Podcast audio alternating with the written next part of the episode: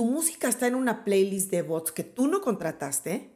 Eso del tráfico artificial y de las playlists infladas por bots está más peligroso que nunca. Y es que resulta que lo que antes podía ser una advertencia de parte de tu distribuidora o sello, hoy ya puede resultar directamente en una suspensión de tu cuenta. Solamente en esta semana he hecho tres asesorías en Zoom con artistas que les han cerrado sus cuentas en OneRPM y en DistroKid por haber detectado tráfico artificial en sus canciones. Y lo peor es que estos tres artistas juran y perjuran no haber contratado esas playlists infractoras. ¿Por qué está pasando esto? es que ante las medidas cada vez más estrictas de Spotify ante este tipo de prácticas que van contra sus políticas de uso, están comenzando a penalizar a las distribuidoras y sellos que publican música que les causan estos problemas.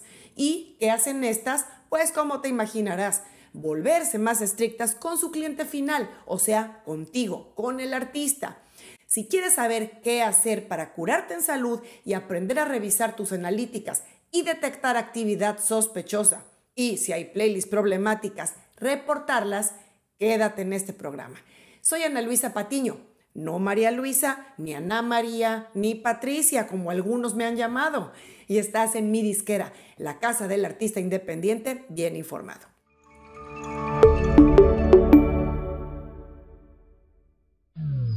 De acuerdo conmigo que antes los artistas se permitían tomar más riesgos y no revisaban tan a fondo los servicios de promoción que contrataban, pero hoy están más atentos que nunca con esos servicios potencialmente fraudulentos.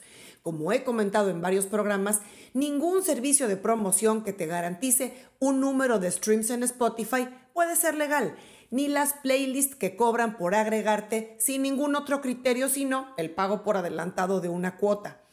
Pero aún evitando ese terreno peligroso, resulta que un día te das cuenta que una de tus canciones está en una playlist inflada por bots. Y lo peor es que tú no la contrataste porque sabes del peligro de esas prácticas. ¿Por qué pasa esto? ¿Qué hacer? Bueno, sigue escuchando porque te voy a decir. En primer lugar, cómo distinguir las playlists infractoras y dos, cómo reportarlas en el caso en el que hayas caído en una de ellas. Primero hay que decir que debes adoptar el hábito de revisar, si no diario, si al menos dos o tres veces a la semana tus analíticas de Spotify for Artists. Y en este sentido lo que deberás mirar es en qué playlist han sido agregadas tus canciones recientemente. Si son playlists editoriales o algorítmicas, maravilloso, no hay ningún peligro. Si son playlists de usuarios regulares, que hacen pues para uso personal o para compartir con amigos, suelen tener muy pocos seguidores y tampoco hay peligro. Pero en cambio, si de pronto detectas playlists con números altos y con ciertos patrones sospechosos, ahí es donde hay que mirar de cerca. Y justamente te voy a explicar cuatro formas en las que puedes examinar las listas de reproducción sospechosas y poder confirmar si efectivamente podrían causarte algún problema. Para este chequeo te voy a dejar en las notas la herramienta que estoy usando hoy, que es Bot Checker de una compañía que se llama Artist Tools, que se puede usar de forma gratuita. Bueno, en primer lugar debes revisar patrones de crecimiento inusuales. Cuando una playlist tiene un aumento o descenso repentino y masivo de seguidores y o de streams durante un periodo corto, puede ser una señal de alerta. Las playlists auténticas crecen de manera constante, regular, con picos ocasionales debido a canciones que se vuelven muy populares o a menciones que hace algún influencer o un artista grande de ellas en un medio o en una red social. Sin embargo, si el crecimiento parece demasiado rápido, podría no ser orgánico y valdría la pena pasar por Artist Tools para revisar. El segundo aspecto que vas a revisar es las playlists con bajo engagement. Hay que pensar que los bots pueden reproducir canciones, pero rara vez son lo suficientemente sofisticados como para interactuar. Si una canción en una playlist tiene un alto número de streams o reproducciones, pero mínimas veces guardadas o compartidas o seguidas, es un posible indicador de actividad de bots. Otra señal de alerta es si la playlist tiene un bajo número de oyentes y un altísimo número de streams. El tercer aspecto que debes revisar es perfiles de curadores llenos de seguidores genéricos. Los bots a menudo operan bajo perfiles genéricos o en blanco, con nombres generados aleatoriamente o con caracteres y números pues que resulta obvio que no son el nombre de una persona.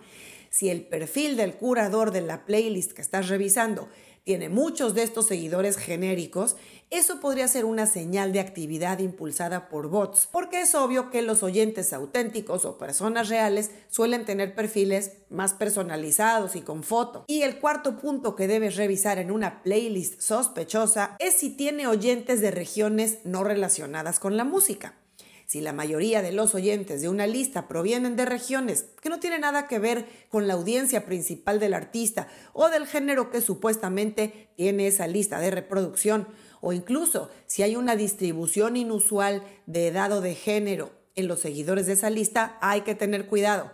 Los bots a menudo pueden provenir de países pues que nada que ver con el artista, como Estonia, Ucrania, Pakistán, India, pero ojo, también podrían venir de ciudades como Los Ángeles, Chicago o Nueva York, donde hay una cantidad enorme de granjas de streaming, como se llama a estos servicios de bots masivos. Y claro, sobra decir que las playlists con nombres extraños o no relacionados con el género o mood de la música que supuestamente incluye, también da lugar a sospechas. Y claro, también si la lista incluye canciones de géneros y moods que no tienen nada que ver entre sí, también es mala seña.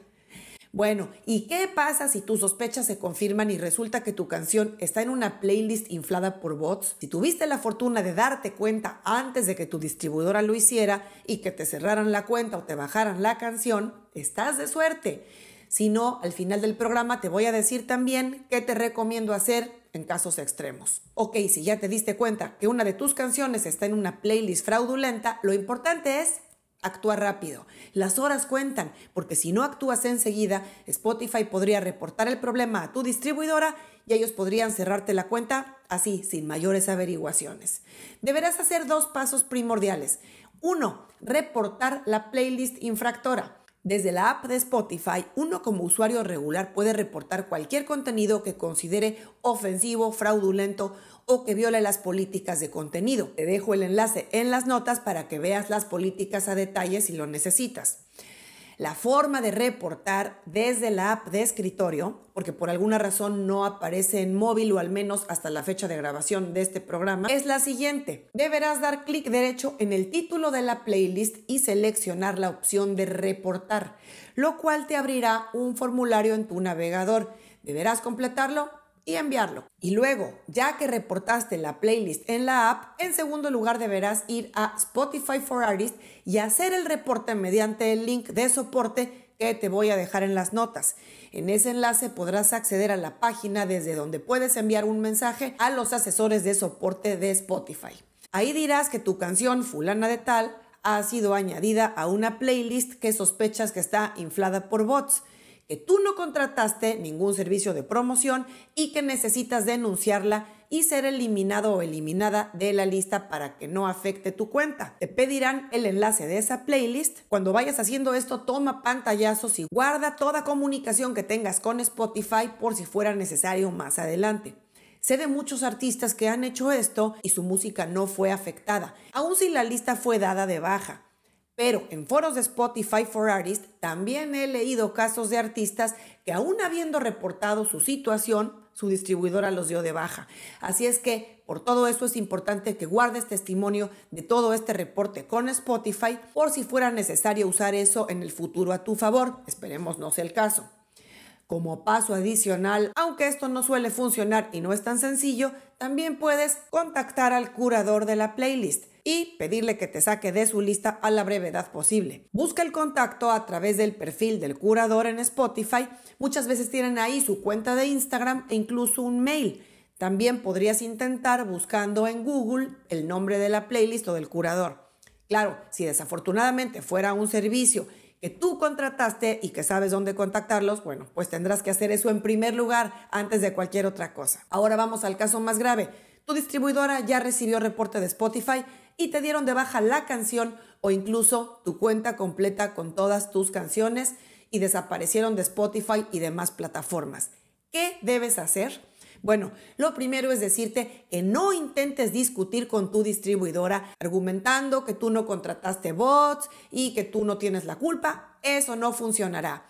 Tienen políticas muy claras y no aceptan disculpas o justificaciones. No pierdas tu tiempo. Lo que debes hacer es ni modo irte a otra distribuidora y volver a subir tu música. Si te hace falta más orientación en cómo subir tu música, te dejaré en las notas un video que habla de cómo cambiar tu música de distribuidora. También te dejo en las notas los enlaces de las distribuidoras que puedo recomendarte. Te aconsejo subir las canciones, EPs o álbumes con la misma fecha de lanzamiento original. Y por supuesto, no cambies ni títulos ni nada. Y recuerda que si usas los mismos códigos ISRC, podrías lograr recuperar el número de reproducciones que tenías, especialmente si no ha pasado mucho tiempo en que tus canciones fueron dadas de baja. Sobra decirte que es vital que no contrates servicios de promoción que garantizan reproducciones, incluso aunque juren que son streams orgánicos. Tampoco dejes esto en manos de gente de tu equipo o de amigos que te quieran echar una mano. Si vas a usar servicios de promoción, usa servicios legales como Submit Hub, Groover, Playlist Push, Song Tools y otros de los que he hablado antes en programas como este.